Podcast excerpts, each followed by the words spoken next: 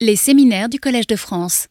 C'est un grand plaisir d'accueillir Michel Sebag, qui est euh, directrice de recherche euh, au CNRS. Donc euh, Michel fait partie des pionniers de, de l'IA en France, avec fait partie des premières qui a étudié les réseaux de neurones en conjonction à l'époque euh, avec euh, les systèmes experts, euh, les problématiques étaient beaucoup plus symboliques à ce moment-là. Il me racontait là que pendant sa thèse, elle avait déjà travaillé sur des systèmes multicouches. C'est très intéressant de voir comment ces idées sont venues en fait il y a pas mal de, temps, mais ont mis beaucoup de temps finalement à, être pris en compte et ça a été le, développement à la fois des puissances de calcul des données. Moi, je dois dire qu'à cette époque, j'y croyais pas du tout. Et donc, euh, je fais partie de ces gens qui ont été convertis euh, bien, euh, bien après. Et donc, c'est vraiment à, la fois un honneur, un plaisir de t'avoir nous faire ce séminaire avec la perspective long terme que tu peux apporter. Merci beaucoup. Euh, merci. Merci à toi pour cette invitation. Je suis très honorée et contente d'être ici. Euh, je vais vous parler d'un travail qui a été réalisé, bien sûr, avec euh, toute une équipe. je citerai en particulier Isabelle Guyon, David Lopez-Paz, Olivier Goudet, et puis des gens de Paris-Saclay, d'un côté, de l'autre côté de la, de la 118. Euh, je voudrais aussi euh, euh, signaler qu'il va y avoir un PEPR sur la causalité qui est emmené par Marianne Clausel qui est ici. Je vais commencer par vous raconter le résumé de cet exposé pour que vous voyez où on va. Je vais d'abord dire qu'il y a un rapport et que bien sûr je suis là parce que ce, dont je vais parler a un rapport avec, la, avec les modèles génératifs dans le sens où un modèle causal que je vais définir est euh, aussi un modèle génératif. les questions ensuite, c'est les questions naturelles, c'est pourquoi, qu'est-ce que c'est, comment on le fait, et si le temps le permet, je donnerai un exemple dans le domaine des, ressources humaines, qui est un sujet euh, délicat en particulier. L'exemple typique de la causalité, l'équivalent du MNIST pour le, machine learning, c'est vous avez des gènes, vous avez euh, le fait de fumer et vous avez le cancer. Et donc on pense qu'il y a ici une causalité. Définissons-la. La causalité, c'est quand je change la valeur d'une variable, à ce moment-là, d'une variable cause, à ce moment-là, ça a un effet euh, sur la variable résultat. On ne va pas pour le moment se poser la question de comment se produit l'effet, juste ça c'est le test. Si quand je change une variable x, ça a un effet sur la variable y, il y a causalité. Et euh, là-dessus, vous avez, c'est là-dessus qu'on va fonder toute la notion de recherche de modèles causaux. En particulier, il faut, il faut euh, insister ici sur le fait que le fait de faire une intervention, cet opérateur doux ici, il y a des modes plus, compliqués de, l'intervention, mais commençons par ça, euh, c'est quelque chose qui est tout à fait différent de tout ce qu'on a euh, typiquement en statistique. Vous voyez, vous n'observez pas, vous agissez. Et c'est ça qui va causer euh, des problèmes. insistons aussi sur le fait que, je réenfonce le clou, euh, intervenir, ce n'est pas conditionné. Si je conditionne, j'observe les, fumeurs et voilà. Si j'interviens, je vais forcer tout le monde à fumer et voir ce qui se passe. Évidemment, il y a quelques problèmes éthiques et euh, nous en reparlerons. Donc, ok, vous avez trouvé les relations causales et maintenant, ce que vous allez faire, comme vous savez qu'on ne sait pas tout, eh bien, vous avez besoin de bruits qui vont nous permettre de modéliser les inconnus connus, si j'ose euh, m'exprimer ainsi, ce qu'on sait qu'on ne sait pas. Et donc vous voyez ici, vous avez quelque chose qui est, vous avez un modèle graphique euh, usuel, vous avez un lien entre cette variable-là, les faits, et ces causes, ces deux causes ici, et puis nous avons les bruits qui sont là, qui interviennent et qui expliquent, euh, grosso modo, ce qu'on ne sait pas par tout ce qui vient d'ailleurs.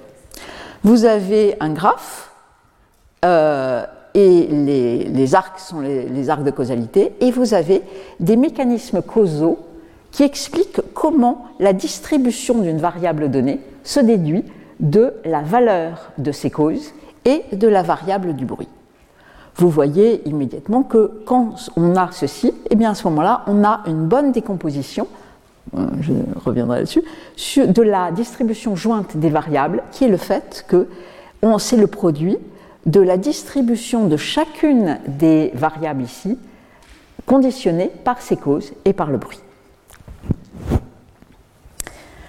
Ok, donc, je vais commencer. J'espère qu'avec l'introduction de, Stéphane, vous êtes tous convaincus que la causalité est quelque chose euh, euh, d'important, mais je vais quand même dire euh, ici quelque chose de. essayer d'enfoncer le clou.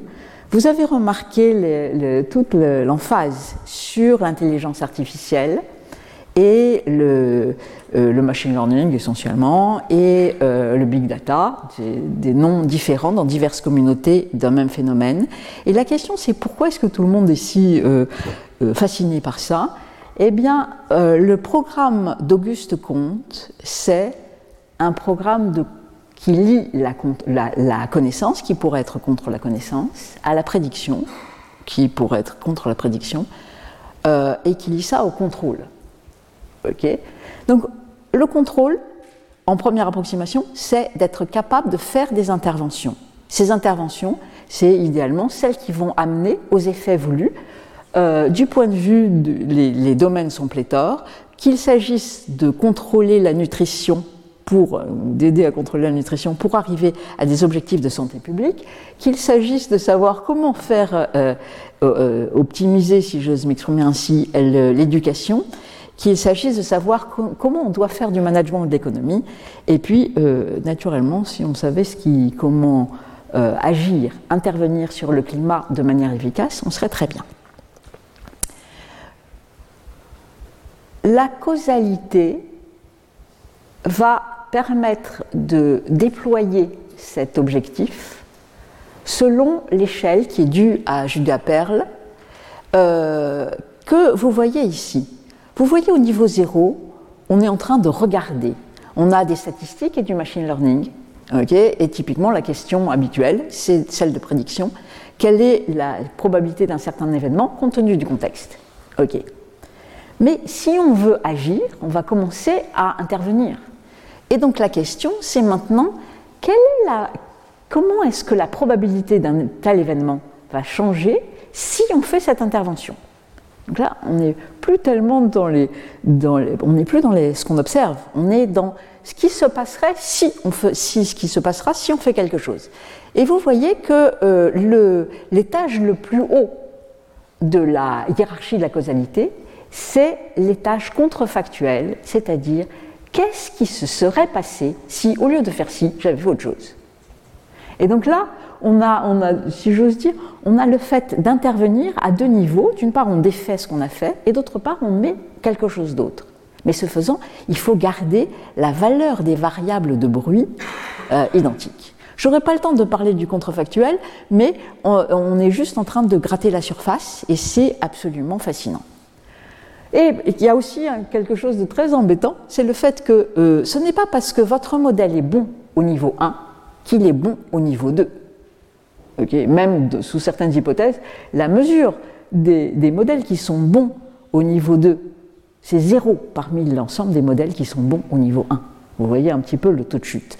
Idem quand on passe du niveau, euh, du niveau 2 au niveau 3.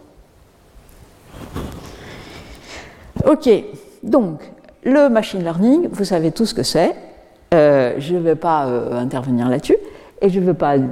Ok, on veut prédire où on veut avoir une, euh, estimer une distribution. Et pour faire ça, eh bien, les corrélations, il n'y a que du bon. Si vous voyez des parapluies, vous pouvez à peu près être sûr qu'il euh, pleut. Bon, évidemment, il y a des tas d'exceptions, mais avec une grande probabilité. OK Et maintenant, si votre but est de euh, faire intervenir la pluie, vous, allez, vous voyez que là, le modèle, grosso modo, vous sert plus à rien. Il y a des tas d'exemples, certains hilarants et d'autres assez tristes, de gens qui essayent de faire des interventions en se fondant sur des corrélations et, ce que ça fait. Et vous voyez ici, là, on commence à utiliser les modèles du machine learning hors de leur but, hors de leur contexte, et c'est là que ça commence à euh, être très problématique. Parce que vous avez vu aussi le, la face, euh, comment, le fait que l'IA de temps en temps euh, passe du côté obscur de la force. vous voyez les problèmes d'éthique qui se déploient par-ci par-là. Je voudrais en particulier vous recommander le livre de, de Cathy O'Neill sur les effets diaboliques qu'il peut y avoir d'utiliser des modèles de prédiction comme, comme contrôle ou comme indicateur. donc, ce qu'on voudrait, c'est naturellement une IA qui serait bien, qui serait, qui serait pas, qui aurait pas de biais, on pourrait expliquer, on pourrait voir et des trucs comme ça. Et euh, ce que je voudrais dire, et je crois que j'en ai fini là-dessus de ma publicité pour les modèles causaux, c'est le fait que les modèles causaux sont une extrêmement bonne façon de répondre à ces objectifs euh, parce que ils sont la causalité, le fait que euh, la manière dont Y dépend de X ne dépend pas de la distribution, ne dépend pas de la distribution de X soi-même. Et vous voyez ici ces euh, exemples-là, donc dus à Perona. Vous voyez que euh, le monde nous envoie naturellement un ensemble de pixels euh, que nous décomposons en l'objet et le fond. Et vous voyez qu'on ne sait pas quand ça marche si la, description, la, prédiction se fonde sur le fond ou sur l'objet lui-même. Et ceci est, confirmé par le fait que euh, très souvent, quand vous voyez une vache euh, au bord de la mer, eh bien, vous avez du mal à reconnaître que c'est une vache. Et ça, c'est le problème général de la, généralisation hors de la distribution des données d'apprentissage. Bon, après, tant de, de, de qualité, l'explication, les interventions, etc., la détection des biais, euh, euh, les modèles causaux ne sont pas naturellement une panacée, et si votre but est de prédire dans un contexte où la distribution ne change pas, à ce moment-là, je ne vous conseille pas forcément les modèles causaux. Vous voyez ici, vous avez un exemple euh, tout à fait simple, dans lequel vous avez x qui cause y et y qui cause z. Si vous essayez de prédire, une régression euh, de ma grand-mère, eh bien vous allez voir que le modèle de régression va faire intervenir pour prédire, pour prédire Y aussi bien les causes que les effets. Donc on, a le fait de dire que les modèles, euh, les modèles de prédiction ont besoin en général d'autres informations, enfin, ou, cèdent d'autres informations que les modèles causaux. Ok. Maintenant, euh, allons-y. Comment est-ce qu'on fait pour, euh, faire des, pour construire des modèles causaux? Vous avez la, la voie royale. C'est exactement celle à laquelle vous pensez quand on est en train de, par exemple, d'essayer de valider l'efficacité d'un médicament. Vous prenez des gens, enfin, c'est-à-dire vous prenez un échantillon uniforme de la population, vous avez un groupe traitement et un groupe contrôle, et vous allez au groupe traitement, vous allez donner euh, le médicament en question, et ensuite vous, vous essayez de voir ce qui se passe en moyenne, quel est l'effet euh, du traitement, quel est l'effet du traitement en moyenne sur les gens, et puis naturellement c'est beaucoup plus intéressant aussi euh, de savoir conditionnellement à quelqu'un, conditionnellement à telle classe d'âge ou tel genre, etc., quel va être l'effet du traitement? Vous avez le fait que ici eh bien, pour une personne donnée, il n'y a pas, a pas d'ambiguïté. Ou bien elle est traitée, ou bien elle ne l'est pas. Et si elle ne l'est pas, on n'aura jamais la vérité terrain de ce qui se serait passé si elle l'avait été. Ça, c'est un. Et puis, on a aussi une autre difficulté qui est le fait que, euh, dans beaucoup de cas, les euh, essais randomisés contrôlés sont juste inapplicables pour des raisons éthiques, je vous parlais de forcer tout le monde à fumer tout à l'heure, ou pour des raisons de coût, on n'a pas de deuxième planète pour euh, essayer nos, euh, diverses méthodes, etc. Donc, par exemple, quand on essaye d'estimer l'effet moyen du traitement, Eh bien, la bonne nouvelle, c'est que ça marche si on fait les bonnes hypothèses. Vous voyez ici là, je ne vais, pas, vais pas détailler plus que ça. Vous voulez avoir quelque chose qui est l'espérance de l'effet sachant traitement et, le groupe de contrôle, et vous êtes en train de déplier tout ceci en faisant ici, première hypothèse terrible, c'est le fait qu'il n'y a pas de confondeur. il n'y a pas de variable qui est en train de jouer à la fois sur le traitement et sur l'effet. On va voir un contre-exemple, ce qui peut être terrible si on le fait juste après. Et vous avez aussi le fait que typiquement c'est consistant, c'est-à-dire que vous avez ce qui se passe pour l'individu I, euh, sachant que euh, c'est l'individu I et qu'on l'a traité, eh bien c'est la bonne distribution. autrement dit, il n'y a pas d'effet euh, placebo ou d'effet de, de bluff. Ça, c'était le bon cas. Voici le cas classique dans lequel euh, eh bien, ça ne marche pas. C'est connu comme le paradoxe de Simpson, ou aussi le, paradoxe, le, comment, l'argumentaire du vendeur de l'huile de serpent. Vous voyez ici que vous avez un, un, traitement A et un traitement B, et si vous ne regardez que la ligne du bas, vous voyez que grosso modo, les gens avec B s'en sortent mieux, il y a plus de survivants.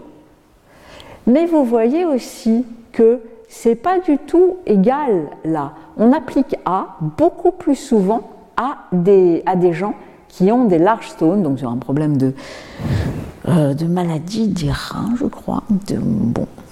Et, euh, et, vous voyez ici, euh, typiquement, le, le, médecin a conseillé le traitement A plus souvent aux cas sévères. Comme il est appliqué à des cas plus sévères, eh bien, il réussit moins, et donc on a parfaitement le fait que, le, euh, le, la bottom line est différent, il a l'air moins, efficace. Bon, ça c'est un cas simple, mais le fait qu'il y a, quand on n'a pas, dès qu'on n'a pas d'échantillon IID pour appliquer le contrôle et pour appliquer le traitement, ce euh, genre de problème est pléthore.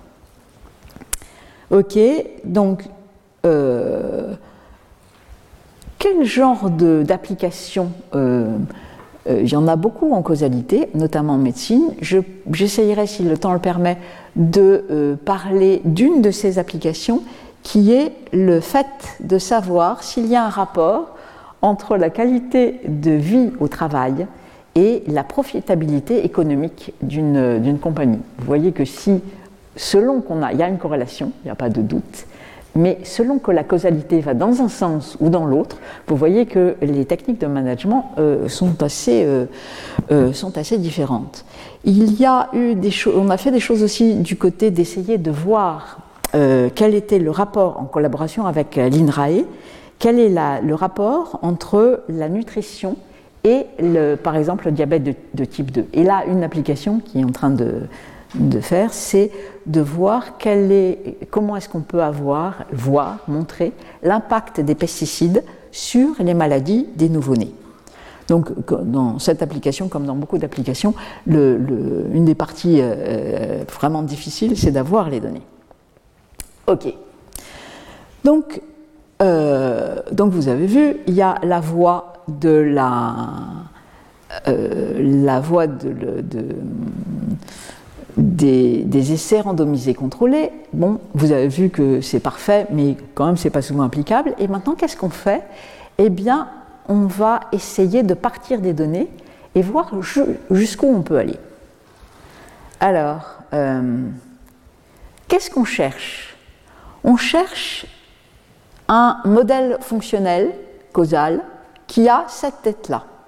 Donc, vous voyez, il y a, c'est grosso modo exactement comme un modèle graphique, à ceci près qu'on a des variables de bruit, toujours les known unknown, qui expliquent chacune des causes premières et chacune des autres variables aussi, et on essaye de trouver les mécanismes causaux, ces FI, par lesquels l'effet, euh, la distribution de l'effet dépend de ces causes et du bruit.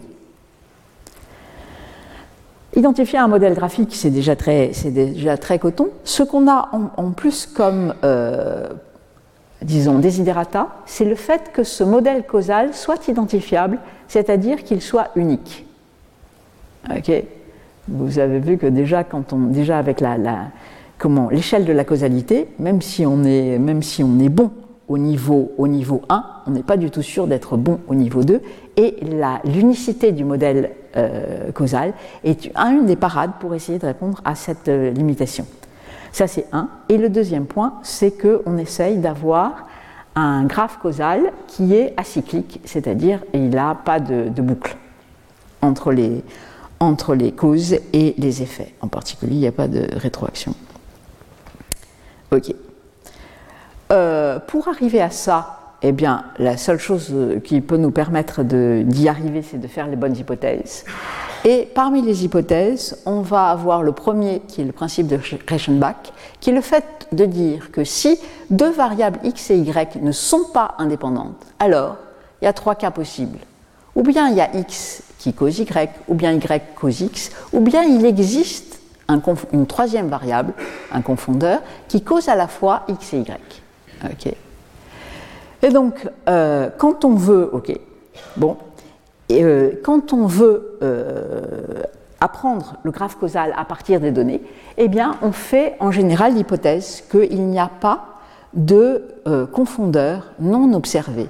Vous voyez que les confondeurs, quand, les, variables commencent à interagir les unes avec les autres, vous voyez qu'il commence à y avoir des tas de phénomènes et des tas de, de façon de passer derrière la causalité qui sont très embêtantes. Par exemple, vous vous souvenez du graphe entre les gènes, le fait de fumer et, le cancer. Maintenant, imaginez qu'il y ait un lien causal entre les gènes et le fait de fumer. vous voyez que là, on pourrait jeter tous les doutes qu'on veut sur le fait qu'il y ait un lien, que, que le fait de fumer est bien la cause du cancer.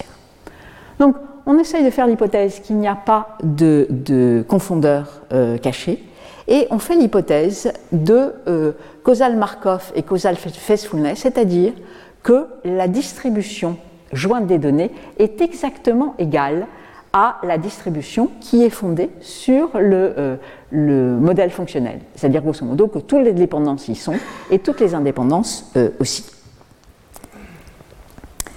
Il y a trois types d'approches fondé sur des tests de dépendance ou d'indépendance, fondé sur des scores, et fondé en essayant de formaliser la recherche de modèle causal comme un problème de machine learning. Naturellement, c'est là-dessus que je vais euh, euh, m'attarder davantage. Donc, le problème essentiel, c'est que, comme d'habitude dans machine learning, ici on n'a pas d'hypothèse, eh bien on part, euh, on part assez, on n'est pas très bien. Le fait de trouver un graphe est un problème qui est doublement exponentiel, ça on le savait depuis les débuts des modèles graphiques. Le fait qu'on ait besoin de savoir si les variables sont dépendantes ou indépendantes, eh bien on va avoir un nombre de tests dont on a besoin qui est cubique en fonction du nombre de variables dont on dispose, qui est assez pénible ce qui est assez pénible euh, d'une part computationnellement et d'autre part du point de vue de la précision de ce qu'on va obtenir, puisque les problèmes d'hypothèses, de, tests d'hypothèses multiples font que dans la ribambelle des tests qu'on va faire, il y en a forcément qui vont être faux. Et il y a le problème le plus, euh, le plus dur, c'est le fait que euh, les données qu'on collecte, les données sur lesquelles on se fonde, n'ont pas nécessairement les propriétés de représentativité et d'absence de biais euh, qu'on pourrait, euh, qu'on pourrait souhaiter. Donc, commençons par les tests. L'alpha, le, le, début de l'histoire, la première pierre, c'est les tests de dépendance. Naturellement, vous avez les tests de corrélation. Vous voyez aussi que les tests de corrélation peuvent être parfaitement aveugles dans des cas de dépendance claire. Et à ce moment-là, on a des tests qui sont plus complexes, qui reviennent grosso modo à dire que deux variables sont dépendantes si on arrive, euh, si quelles que soient les fonctions f et g, f de x et g de y sont euh, indépendants. Vous voyez aussi que, vous vous doutez aussi que ceci est beaucoup plus cher. Alors, il y a, à côté des tests de dépendance, il y a des tests d'indépendance conditionnelle, aussi appelés V-structure. Donc ici, vous avez un exemple. Euh, vous avez deux causes pour un même phénomène, le fait qu'il y ait un accident. Et maintenant, pourquoi ça créerait une dépendance? Eh bien parce que s'il y a un accident, conditionnellement au fait qu'il y ait un accident, eh bien à ce moment-là, l'une des deux causes est vraie. D'où la dépendance conditionnelle. Et donc là, c'est la raison pour laquelle on commence à être, on va voir pourquoi euh, cubique en fonction du nombre de variables, euh, ça arrive naturellement. Une fois que vous avez trouvé les dépendances et les indépendances conditionnelles, à ce moment-là, eh bien, il existe des algorithmes qui vont vous permettre de trouver le graphe causal. Donc ça, ici, là, cette petite euh, image, ça correspond à la solution qu'on cherche. On commence en mettant des arcs partout. On enlève les arcs là où on sait qu'il n'y a pas de, dépendance entre x et y. On peut ensuite euh, orienter ces arcs-là en sachant, en se fondant sur la V-structure, en sachant que x et y sont, que z, euh, pardon, que x et y sont dépendants conditionnellement à z, donc cette V-structure-là. Mais vous voyez, du point de vue de W, on sait que la flèche est dans ce sens-là parce que sinon, on aurait une dépendance conditionnelle entre y et w. Et on continue comme ça. Et pour des problèmes de taille raisonnable, eh bien, euh, ça marche en plus. Bon, il n'y a pas que, que la, propagation de contraintes euh, qui, va qui, va faire le, le, travail, on a aussi besoin de quelque chose qui est des scores. Les scores, on va se fonder sur le fait que, eh bien, si x cause y on peut décomposer, enfin on peut le décomposer dans tous les cas, hein, de, cette manière-là, mais vous voyez ici, là, on pense que, vu que x cause y, ceci va être plus simple. Donc c'est un petit peu mou tout ça, et c'est ce qu'on voit sur les images ici. Quand on essaye de prédire euh, y en fonction de x, cette, image-là, eh bien, vous voyez qu'on arrive à quelque chose qui est nettement plus, euh, euh, nettement plus raisonnable que ce qu'on obtient quand on essaye de prédire euh, euh, x en fonction d'y. Et donc ça, en essence, c'est le type de score qu'on va arriver à trouver. On veut avoir un modèle qui capture les dépendances qui sont dans les données. Vous avez quelque chose qui est le critère bayésien d'information. Donc typiquement, on a quelque chose qui est la complexité du modèle et puis disons le prix à payer qui est le nombre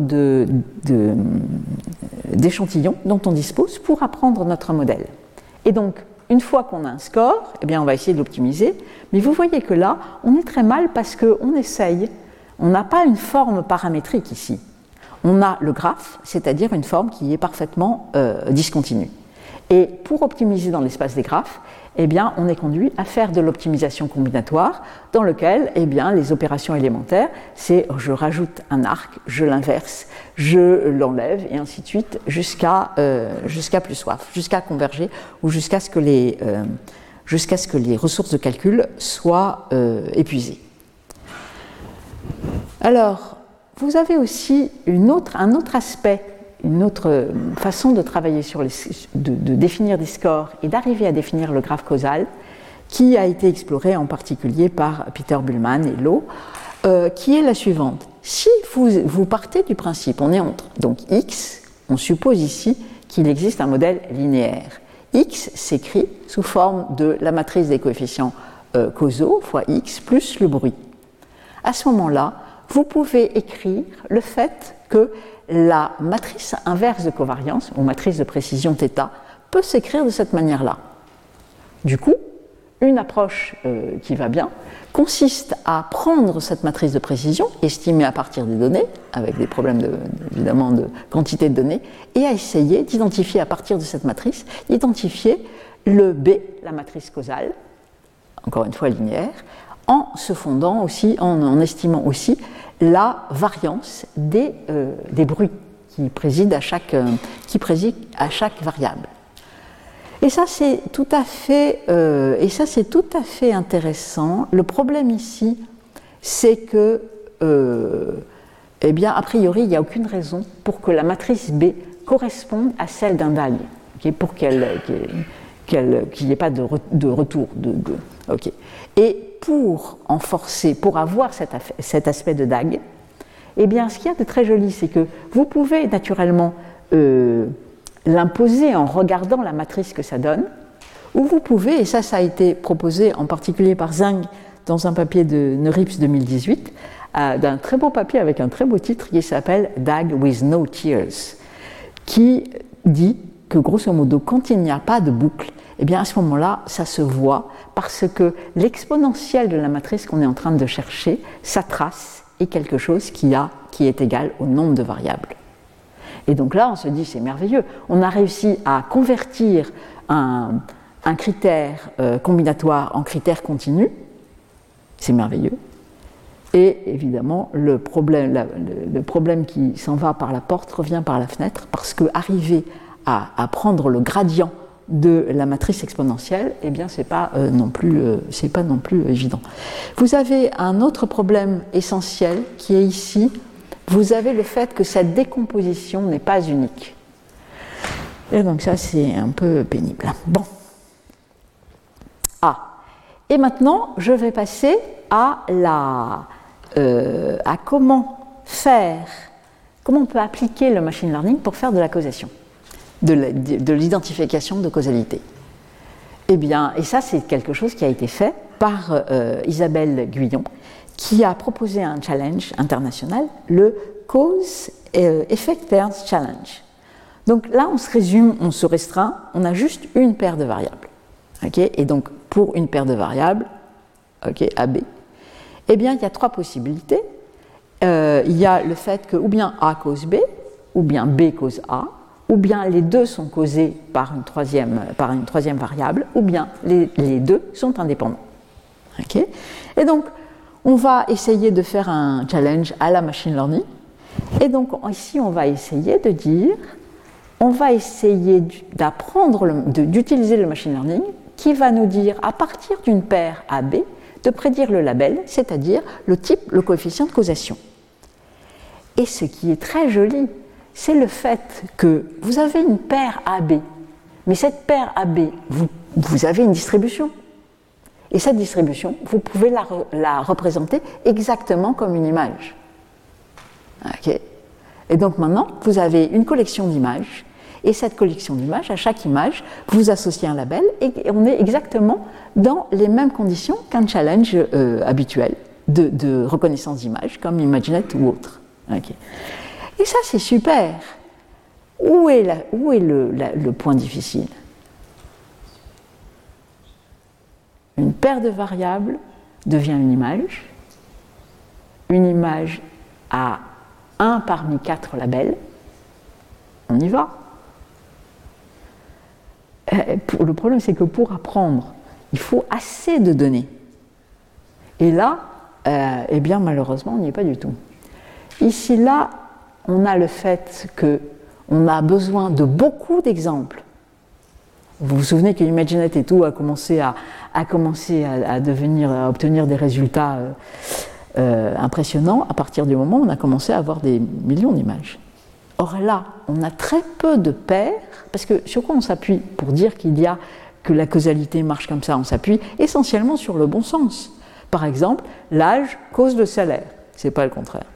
Par exemple, l'altitude de la ville cause la température. Ce n'est pas le contraire. Mais il n'y en, a pas, en a pas des millions, des paires comme ça.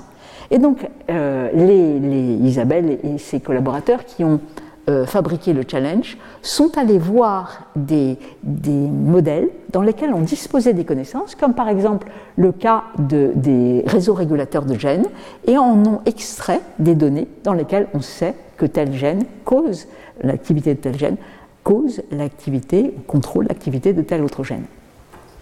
Ok, donc on en a autant qu'on veut. Mais à ce moment-là, quel est le problème? Le problème, c'est que s'il y a beaucoup d'exemples qui viennent d'une source particulière, les, réseaux régulateurs de gènes, eh bien à ce moment-là, vous voyez que euh, euh, nos données ne vont pas être si représentatives que ça et que ça risque de se passer très bien dans le cas des réseaux régulateurs de gènes, mais éventuellement, on va avoir des soucis en général. Ok. Donc ça, c'était le, euh,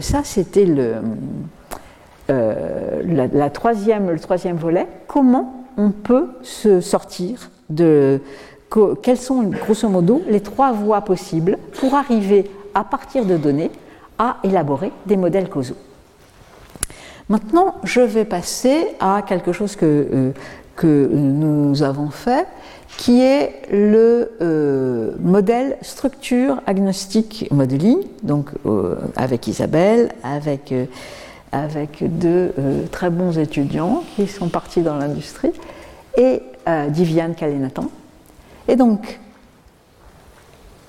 l'idée est d'essayer de voir si on peut apprendre en parallèle le, noyau de Markov, grosso modo, qui dit comment une variable dépend des autres.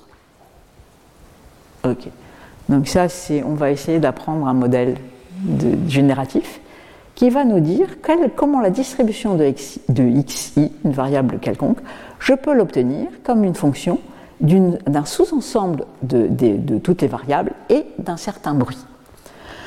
Euh, vous pourriez me dire, bon, et la distribution du bruit, bon. Et la distribution du bruit n'est pas un souci, parce que typiquement, quand j'injecte un bruit de type, par exemple, gaussien, dans un réseau neuronal, eh bien, j'arrive à en tirer la distribution du bruit qui convient. Donc ça, c'est pas vraiment un souci. Euh, par contre, ce qu'on sait, c'est le fait que pour arriver à estimer la distribution de x, la seule chose, les seules variables dont, dont on a besoin, donc l'ensemble suffisant, c'est la couverture de Markov de Xi, c'est-à-dire euh, ces, causes, ces effets. On a vu que les effets sont très très prédictifs euh, d'une variable donnée, et puis aussi ces époux, c'est-à-dire grosso modo, si vous avez quelque chose comme ça, ok, donc vous avez ici là le x, les deux sont en train de prédire un même y, cette variable-là, z, l'époux en termes de, modèle graphique de x, est aussi euh, utile, possiblement utile, pour arriver à prédire, euh, à prédire x. C'est toujours l'histoire de euh, dépendance conditionnelle qui intervient. Ok. Et donc l'idée, c'est aussi d'essayer d'apprendre simultanément tous les noyaux tous, les FI ici, et les FI évidemment est aussi le, euh, le plus petit ensemble de variables ici, qui va nous permettre de caractériser la distribution de xi. Et on va essayer d'avoir une, forme, euh, euh, une forme de perte qui va nous permettre d'avoir d'une part la parcimonie de la prédiction et d'autre part qui va nous permettre de, garantir le, le, fait que le graphe est un DAG. Alors comment on va faire? Eh bien, occupons-nous d'abord d'un seul noyau de Markov. Donc, vous prenez en entrée toutes les variables sauf celles que vous cherchez à prédire et vous essayez de prédire ici, là, la variable restante, xi. Vous apprenez la distribution conditionnelle et vous avez ici euh, l'intervention de variables euh, binaires qui vont être des, portes et qui vont nous dire si oui ou non une variable donnée intervient dans la prédiction, la caractérisation de la distribution, euh, de, la distribution de la variable cible. Pourquoi ça? Après tout, pourquoi, on ne fait pas euh, juste une régularisation sur les poids, euh, comme d'habitude, une, norme L1 ou quelque chose comme ça? Parce que c'est différent d'avoir un effet causal et d'avoir un gros effet. si je fais une régularisation L1, eh bien je vais capturer les gros poids et c'est tout. Enfin, et c'est tout, essentiellement c'est tout, oui. Alors que là, ce qu'on voudrait, c'est avoir tous les éléments qui interviennent, y compris s'ils interviennent de façon, bon, pas vraiment homéopathique, il n'y a, pas de, miracle, mais euh, indépendamment du fait qu'ils puissent intervenir beaucoup moins que d'autres. Et donc là, c'est quelque chose qui va être, euh, euh, qui va être capturé par les coefficients A en question. Donc ici, là, les A codent pour une sélection des variables ici, et on retrouve les, et on retrouve les fonctions euh, phi qui permettent de paramétriser le problème. OK. Et maintenant, quelle va être la, quelle va être la perte? Qu'est-ce que ça va être la fonction de score? Qui va nous permettre d'apprendre euh, ça, et en plus non seulement de l'apprendre, mais d'apprendre tous les noyaux en même temps. Eh bien ici, euh, on va utiliser quelque chose qui est euh, très joli en, en apprentissage de modèles génératifs, que le 15 soi-même a qualifié de révolution à l'intérieur de la révolution du deep learning, qui sont les modèles génératifs adversariaux. Donc les modèles génératifs adversariaux, vous voyez normalement, vous avez un score. ok et le score vous dit jusqu'à quel point on est bon, jusqu'à quel point Pθ est, bien, est proche de P. Maintenant, ça dépend. Maintenant, imaginez que vous ayez un oracle qui vous dise si P et Pθ euh, collent. Bon, évidemment, avoir un oracle, on ne l'a pas tous les jours. Mais maintenant, imaginez que vous essayez simplement de savoir si on arrive à faire la discrimination entre P, les vraies données, et euh, oui, et Pθ, c'est-à-dire les données que vous réussissez à générer. À ce moment-là, vous avez exactement le mécanisme de l'apprentissage génératif. Donc vous avez quelque chose qui est, vous avez un générateur, le générateur est là et il génère des données, ok. Et maintenant le discriminateur qui est là essaye de savoir s'il sait faire la différence entre les données générées et les vraies données. Et donc vous avez quelque chose qui est un critère de type min-max dans lequel vous essayez de voir, donc le euh, discriminateur essaye naturellement de discriminer aussi bien que possible.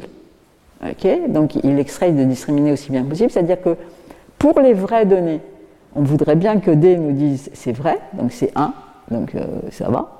Et pour les fausses données, on voudrait qu'il nous dise 0. Euh, Et on veut que le générateur soit capable de tromper le discriminateur. Donc vous voyez, vous avez, euh, grosso modo, vous avez le, fait d'embarquer dans l'apprentissage génératif un test de Turing. Ce test de Turing, il est réalisé par ce discriminateur qui est là, qui essaye de faire la différence entre le vrai et le faux. S'il y arrive, ça signifie que le générateur doit travailler encore un peu, et s'il n'y arrive pas, ça veut dire que le problème est résolu. Donc maintenant, euh, je ne euh, vais pas faire la partie euh, les modèles adversariaux génératifs, qui est un, sujet tout à fait différent. Donc vous voyez, du point de vue conceptuel, c'est extrêmement élégant. Et, et, maintenant, la question, c'est quand est-ce que ça marche Et là-dessus, on peut discuter. Mais ça marche. Ça marche. Et donc, nous avons appliqué ce principe-là dans le contexte de SAM, donc découvrant en même temps les mécanismes causaux et la structure du graphe causal. Et donc ce qui est très intéressant, c'est que ici, là, vous réussissez, vous faites travailler le discriminateur contre simultanément tous les modèles génératifs qui essayent de générer donc une variable à partir de toutes les autres et essayer d'avoir ça contre les vraies données. OK et donc, votre critère ici va avoir quelque chose qui est, donc, d'une part, le critère euh, euh, génératif adversarial, et d'autre part, quelque chose qui correspond à la parcimonie du graphe causal, donc ici, euh, un terme L1 classique. Voilà. Et donc, l'intérêt, c'est que la compétition entre le discriminateur et le terme de, sparsité sur la, structure du graphe, c'est quelque chose qui va nous permettre d'éviter la recherche combinatoire pour arriver à une structure. Évidemment, avec ça, vous pouvez quand même trouver des cycles, mais c'est là où on va rajouter s'il le faut. Et typiquement, pour faire arriver à marcher ça, typiquement, ce que vous allez faire, c'est que vous allez entraîner une bonne partie du temps sans le terme de, de trace, sans le terme de Dagnès, et le terme qui va, qui va forcer la, cyclicité du graphe va intervenir seulement à la fin de l'apprentissage. Donc peut-être je ne vais pas détailler parce que c'est, euh, il le faut, mais ce n'est pas, pas autrement, euh, autrement rigolo à raconter. L'idée c'est d'arriver à voir comment ça se comporte et surtout quelle est la robustesse face aux différents types de mécanismes causaux qu'on essaye d'apprendre. Les mécanismes causaux, la base c'est linéaire, mais vous pouvez aussi avoir des phénomènes qui sont euh, codés par des, sigmoïdes, des mélanges sigmoïdes, dans lesquels vous allez avoir un bruit additif, donc sigma d'un certain, θx plus le bruit, ou bien où le, bruit rentre à l'intérieur de la fonction sigmoïde, de la fonction sigmoïde, des euh, fonctions de type euh, processus gaussien, ou bien carrément euh, d'avoir des mécanismes causaux qui sont eux-mêmes des, des réseaux neuronaux. Et donc là, on ne va pas détailler. Grosso modo, ce que vous voyez, c'est que c'est très difficile de battre un système qui a été conçu pour une certaine classe de mécanismes causaux. c'est ça, le problème, c'est ça, ça un des enjeux. C'est comment arriver à avoir une modélisation qui soit robuste face à l'ensemble des mécanismes causaux possibles. Et donc là, l'idée, grosso modo, c'est que euh, euh, ça va bien. Euh, la même chose sur des graphes qui sont fondés sur des, qui sont fondés sur des réseaux de régulateurs de chaîne, mais vous voyez aussi, ça c'est un peu triste, vous voyez aussi qu'on est très très loin de, euh, euh, de, pouvoir, euh, de pouvoir sabrer le champagne. Vous voyez ici là le, score qui est l'air sous la courbe précision recall, donc l'idéal c'est 1. Vous voyez que là c'est assez misérable, et c'est misérable pour quelque chose qui est aussi bas que 20 variables, et pour 100 variables. Donc on est mieux, mais on n'est pas bien. C'est le défi, là. Ok. Euh, bon, ça c'est un réseau de protéines, c'est plus de la même chose. Maintenant, quelque chose qui est important, c'est aussi le temps. Ok. Et donc là, vous voyez que euh, donc les, les résultats, c'est quand on est linéaire et qu'on a des scores de type mean square error, euh, mean square error tout seul ou bien linéaire, ou bien la version complète que j'ai présentée ici. Et vous voyez que le temps est assez élevé et que, euh, mais la bonne nouvelle, c'est que quand on parallélise, eh bien, la, structure même permet de s'en, sortir. Bon. Euh, je vais euh, peut-être passer à une application sur le. Vous raconter une application sur les, dans le contexte des ressources humaines. Donc, comme je l'ai dit, il y a une corrélation entre les, euh, la performance économique des, compagnies, des entreprises, et la qualité du travail, euh, la qualité de la vie au travail. Ok. Et donc on se pose la question, dans quel, y a-t-il un, sens de causalité Et naturellement, dans quel sens est la causalité? Là, euh, les données ont été, les données ont été utilisées, euh, récoltées par euh, la CECAFI, qui est l'équivalent de l'organisme auquel s'adressent les syndicats quand ils sentent qu'il y a des problèmes dans une société bref, qu'ils voudraient en savoir un peu plus. Et il y a indépendamment les, les feuilles d'impôt et les, audits sociaux de, toutes ces, de toutes ces firmes.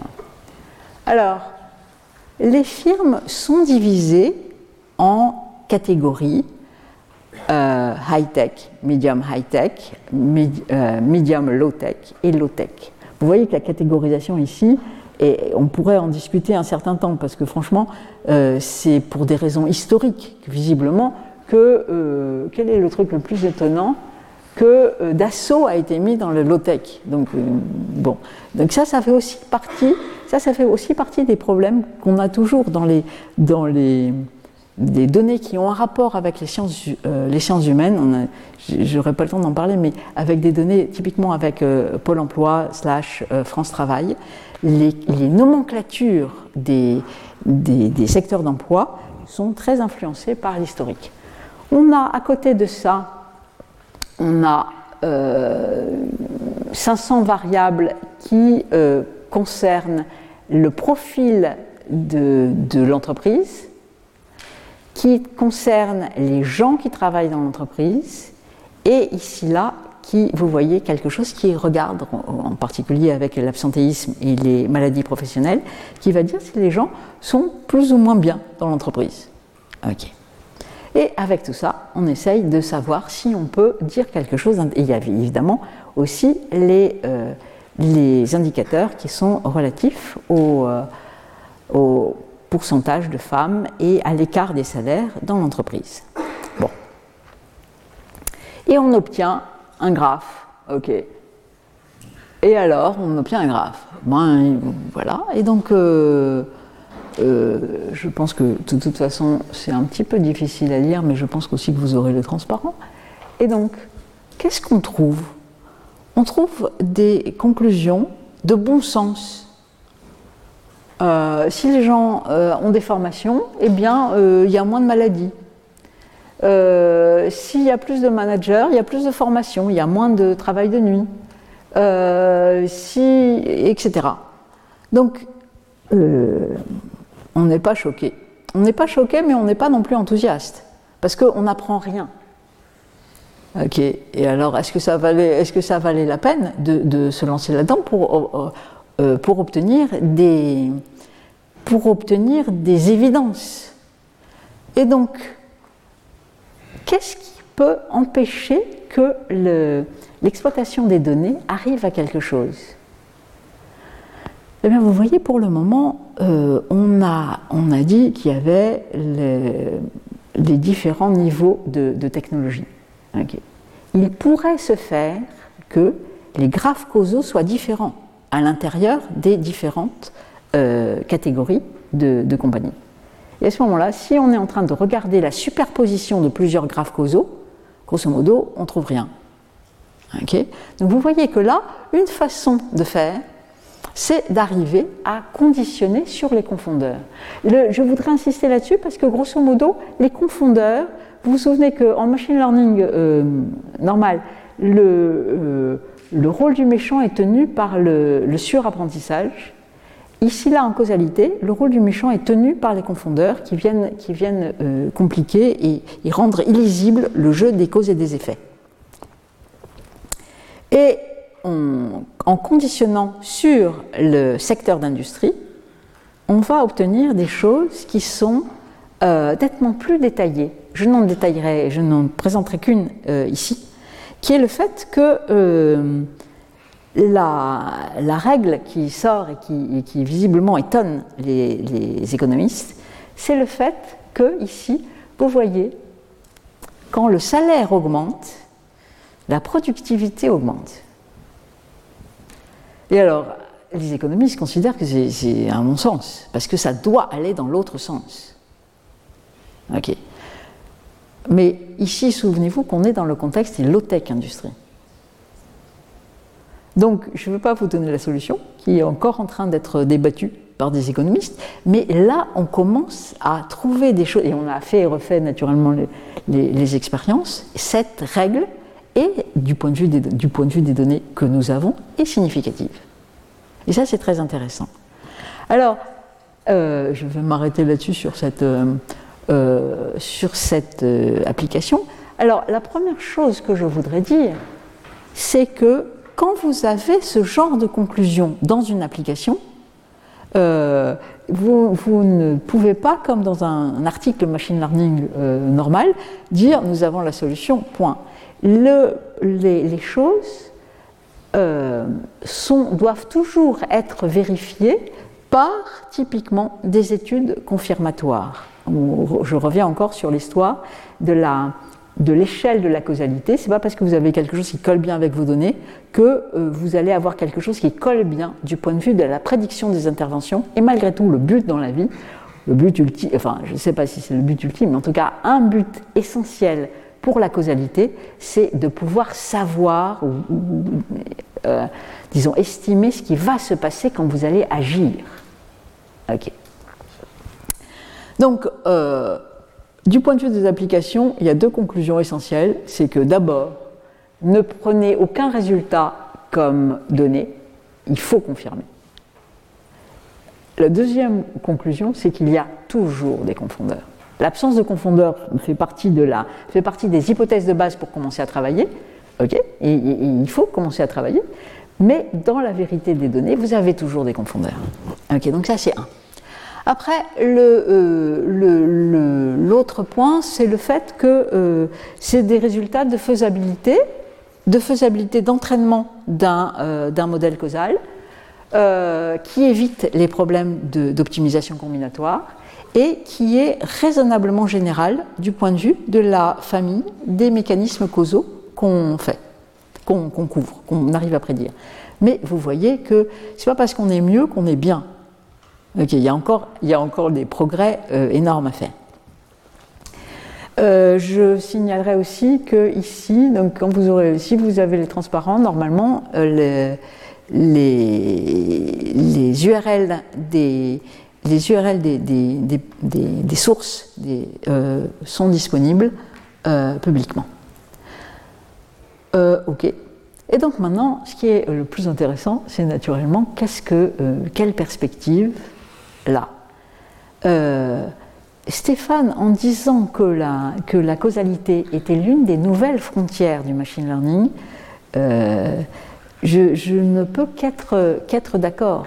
Parce que même si les gens ne sont pas, euh, complètement séduits par la causalité, ils voient que les, faiblesses fondamentales qu'on a en ce moment du point de vue du machine learning, c'est-à-dire le fait qu'on euh, n'est pas bon en prédiction hors de la distribution des données d'entraînement, ce qui est quand même gênant, le fait qu'on ne peut pas fonder d'intervention sur les modèles appris, euh, c'est une des raisons pour lesquelles euh, les gens se tournent vers les principes de la causalité, même si euh, le fait d'apprendre un modèle causal, ce n'est pas forcément leur, leur objectif.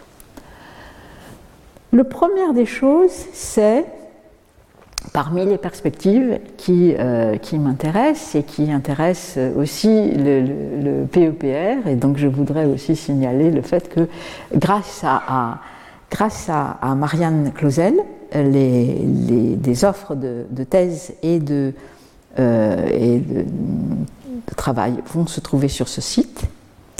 Euh, la première question est de savoir si on peut relaxer l'objectif d'identifiabilité. Vous voyez, en machine learning, on n'a jamais dit, bon, je voudrais trouver un réseau neuronal et qu'il n'y ait qu'une seule solution. Jamais on a dit ça. Et si on avait dit ça, peut-être on n'aurait pas avancé beaucoup. Ici, on veut que le modèle causal soit unique. Et la question, c'est de savoir si on peut faire des pas vers cet objectif. Par exemple, euh, avoir un modèle stable. Ok. Un des tas d'autres euh, points concernent le changement de représentation. Le fait qu'on ait besoin de la réduction de dimensionnalité, ça c'est vrai partout, mais c'est vrai là aussi. Par exemple, dans l'exemple euh, euh, sur la nutrition et le diabète, vous voyez, vous avez des, des données, des données superbes, qui décrivent l'alimentation des gens pratiquement à la finesse du code barre. Et ce n'est pas du luxe. Parce que sous un même mot, euh, le mot pizza, nous on voit une chose qui est pizza, mais un nutritionniste voit de mémoire 300 types de, euh, de machins, de substances, qui ont des effets extrêmement différenciés sur la santé. Donc on ne doit pas jeter, jeter ce genre de précision, mais il faut quand même apprendre. Donc la réduction de dimensionnalité, le fait d'arriver à euh, se débrouiller avec les confondeurs, donc soit en conditionnant, soit en essayant de faire les hypothèses qu'il faut pour que ces confondeurs soient grosso modo décantés dans, euh, dans un espace latent. Je dirais que ça, ça fait partie des, ça fait partie des, euh, des objectifs, euh, des premiers objectifs. Le fait aussi d'apprendre à partir des interventions, etc. Je vais finir en disant, je pense aussi que un, quelque chose qu'on pourrait faire, c'est aussi de voir dans quelle mesure des euh, heuristiques du type euh, diviser et conquérir peuvent s'appliquer dans le contexte des modèles causaux. Vous voyez, le bon côté des modèles causaux, c'est que grosso modo, on pense qu'il est disentanglé, si j'ose dire ainsi. C'est-à-dire que quand on fait des modifs sur un truc, eh bien, il va y avoir une petite cascade, mais pas un effet Maus euh, sur l'ensemble des, variables qui va, qui va s'appliquer. Euh, voilà, je pense que j'ai fini. Je vous remercie. Retrouvez tous les contenus du Collège de France sur www.colège-2-france.fr.